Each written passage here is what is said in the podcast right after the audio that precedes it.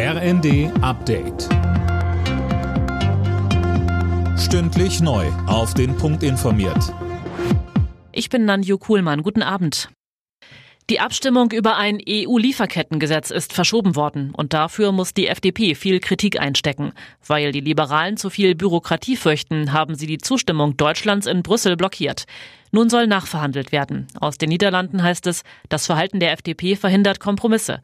Und die grünen Europaabgeordnete Anna Cavazzini sagte im ZDF, ich finde, dass der europapolitische Schaden halt zu groß ist, als dass man das weiter hinnehmen kann. Ich glaube, da muss wirklich ja, der Bundeskanzler vor allen Dingen auch ran.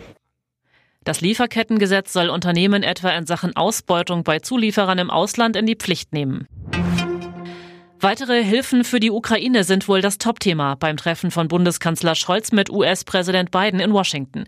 Wie es damit weitergeht, ist unklar, denn die US-Republikaner blockieren nach wie vor neue Milliardenhilfen für Kiew.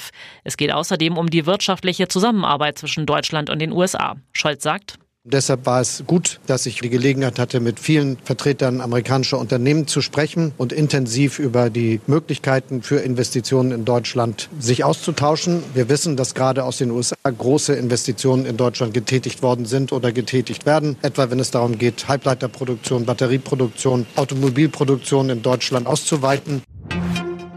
Innenministerin Faeser will die Finanzströme rechtsextremer Gruppierungen stärker durchleuchten. An einem entsprechenden Gesetzesvorhaben wird gerade gearbeitet.